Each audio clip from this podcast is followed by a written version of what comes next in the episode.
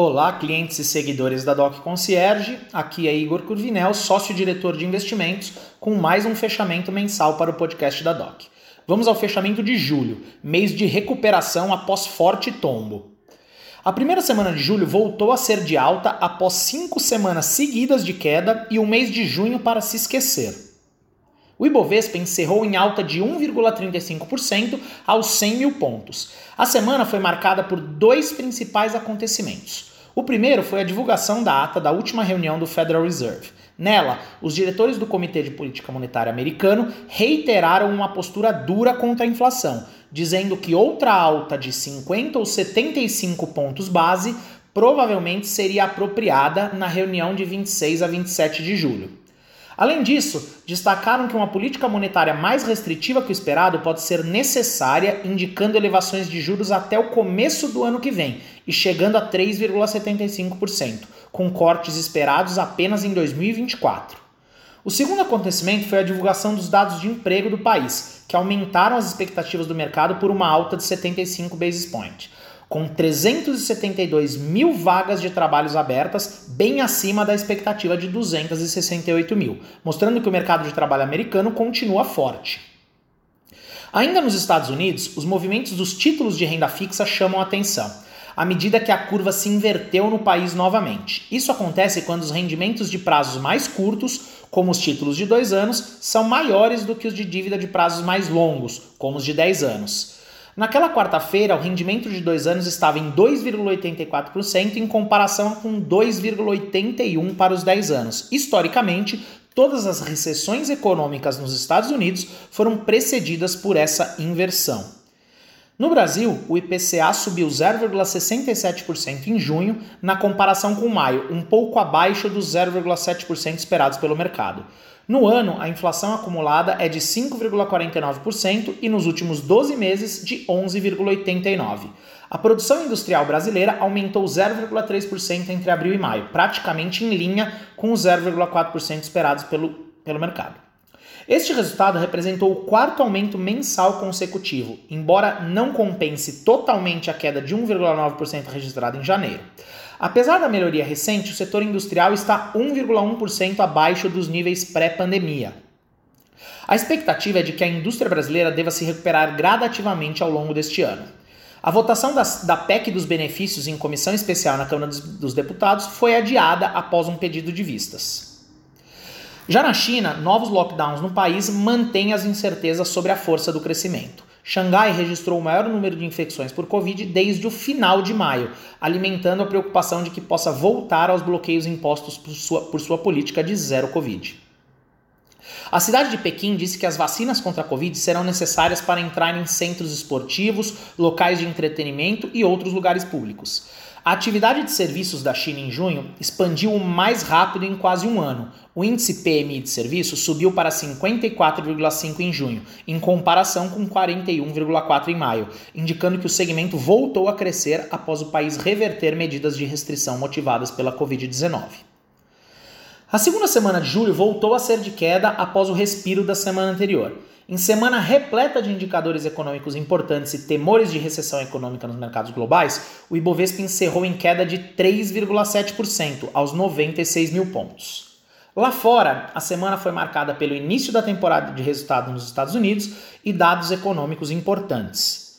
A temporada de balanço se iniciou com os grandes bancos americanos que desapontaram expectativas à medida que indicaram uma postura de cautela frente aos riscos atuais.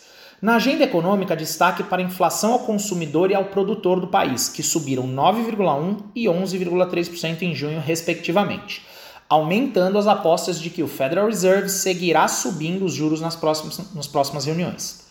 Com isso, o mercado chegou a precificar uma alta de 100 pontos base e os temores de recessão aumentaram. A diferença entre as taxas do títulos de 2 anos e 10 anos atingiram menor nível desde 2000. Na sexta-feira daquela semana, porém, os mercados tiveram um dia de alívio e registraram altas é, registraram altas depois da divulgação do sentimento ao consumidor dos Estados Unidos, que mostrou queda nas expectativas de inflação de longo prazo. Além disso, dados econômicos das vendas de varejo, acima do esperado mostraram que a economia americana continua resiliente.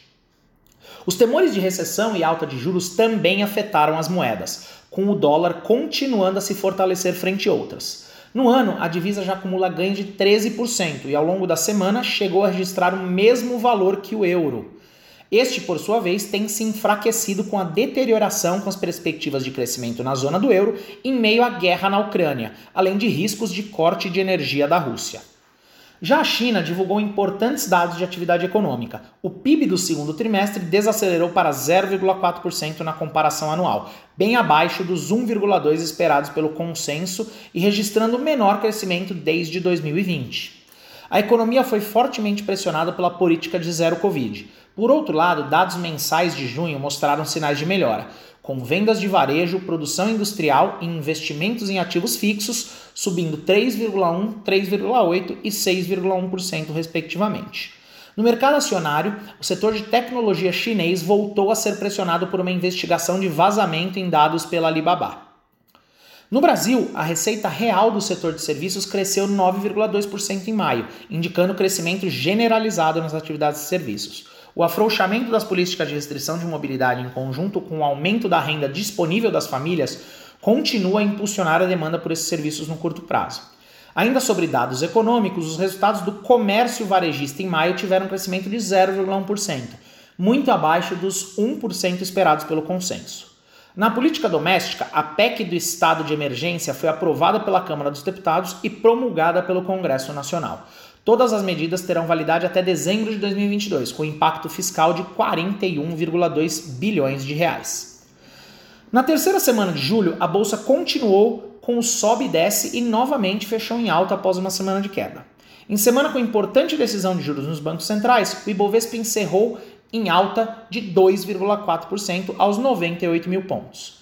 Nos Estados Unidos, a temporada de resultados seguiu a todo vapor, apresentando resultados mistos na semana, com destaque positivo para a Netflix, que reportou queda de assinantes abaixo do esperado, e Snapchat apresentando resultados abaixo do esperado. Além disso, a Apple afirmou que reduzirá o ritmo de contratações e gastos em algumas de suas divisões para lidar com um cenário macroeconômico mais conturbado, o que acabou reduzindo o apetite por risco do mercado. Na parte econômica, o índice de gerente de compras composto, conhecido como PMI, que engloba os setores industrial e de serviços, caiu de 52,3 em junho para 47,5 em julho, atingindo o menor nível em 26 meses, segundo dados preliminares. Dessa forma, o indicador caiu abaixo da marca de 50, o que denota contração na atividade. Na Europa, a taxa anual de inflação ao consumidor, também conhecida como CPI, da zona do euro atingiu nova máxima histórica de 8,6% em junho, número em linha com as expectativas do consenso. O CPI recorde, que segue influenciado pelos efeitos da guerra na Ucrânia, pressionou o Banco Central Europeu, que optou por aumentar a taxa básica de juros em 50 pontos base, sua primeira alta dos últimos 11 anos. Ainda em solo europeu, a prévia do PMI composto da zona do euro registrou 49,4 pontos em julho, abaixo das expectativas de 51 pontos, indicando uma contração na atividade econômica. Por fim, Rússia e Ucrânia assinaram um acordo para reabrir os portos ucranianos no Mar Negro para exportação de grãos. Na China, o primeiro-ministro Li Keqiang afirmou que o país focará no fortalecimento do mercado de trabalho e estabilidade de preços, mesmo que isso implique em uma menor taxa de crescimento. Além disso, o regulador bancário do país prometeu tomar medidas para neutralizar a crise imobiliária e bancária causada pelo aperto de crédito. As novas medidas visam garantir que, que as propriedades ainda não concluídas sejam entregues e a instabilidade social no país diminua. No Brasil, em semana de agenda econômica esvaziada, a Petrobras anunciou um corte no preço da gasolina de 0,20 centavos, de 4,06 para R$ 3,86. Isso aproxima a gasolina de sua paridade internacional e pode ter reflexos no IPCA. A última semana de julho foi marcada pela recuperação nos mercados globais e aqui também no Brasil. Em semana carregada de eventos e dados importantes, o Ibovespa encerrou com uma forte alta de 4,3% aos 103 mil pontos, praticamente todos os ganhos do mês de julho, que fechou em alta de 4,7%.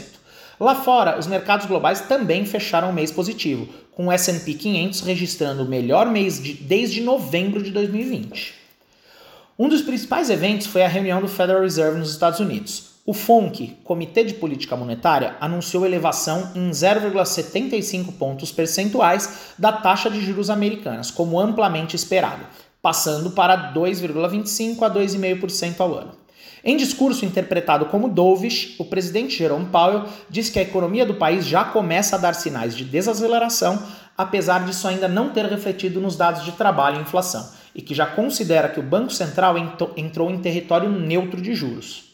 Daqui para frente, Powell indicou que poderá ser apropriado desacelerar o ritmo das altas a depender dos dados econômicos. Falando em dados econômicos, destaque para o PIB americano e o deflator PCE. A economia americana contraiu pelo segundo trimestre consecutivo em menos 0,9% no segundo TRI, indicando que entrou em uma recessão técnica. Também foi divulgado o PCE, medida de inflação preferida pelo Fed. A inflação cheia e a núcleo, que exclui variáveis mais voláteis como alimentos e energia, subiram novamente, acumulando uma alta de 6,8% e 3,8%, respectivamente, nos 12 meses encerrados em junho. Destaque também para a temporada de resultados do segundo trimestre. Lá fora, 277 das empresas do S&P 500 reportaram seus balanços com 73% das empresas superando expectativas de lucros, segundo o Bloomberg, indicando que os resultados têm vindo melhores do que o esperado e que as empresas estão conseguindo navegar, navegar o cenário de desaceleração econômica e juros subindo. As Big Techs, Apple, Microsoft, Amazon e Alphabet subiram forte depois dos resultados e puxaram os índices lá fora para cima. No Brasil, a temporada também começou a ganhar força, com destaque para a Petrobras, que surpreendeu e anunciou dividendos recordes. Por fim, o IPCA 15 de julho subiu 0,13%, ligeiramente abaixo das expectativas do mercado e da projeção de 0,16%. A leitura de julho é a primeira com o impacto das medidas de redução de impostos sobre os preços de eletricidade, combustíveis e telecomunicações. Apesar dos efeitos dos cortes de impostos, os serviços ainda estão sob pressão. Na parte política, a percepção de aumento de risco fiscal no país segue se intensificando, com o atual governo e candidatos à presidência dando indícios de que pretendem prorrogar para 2023 os auxílios aprovados pela PEC emergencial. Para agosto, podemos esperar o mercado olhando com mais força para o cenário eleitoral e o projeto de governo dos candidatos, uma vez que oficialmente foram lançados. Vemos também um cenário mais benigno para a inflação aqui no Brasil, enquanto o resto do mundo ainda sofre com ela. Vamos ficar atentos e aproveitar as oportunidades. Abraços a todos e até o mês que vem.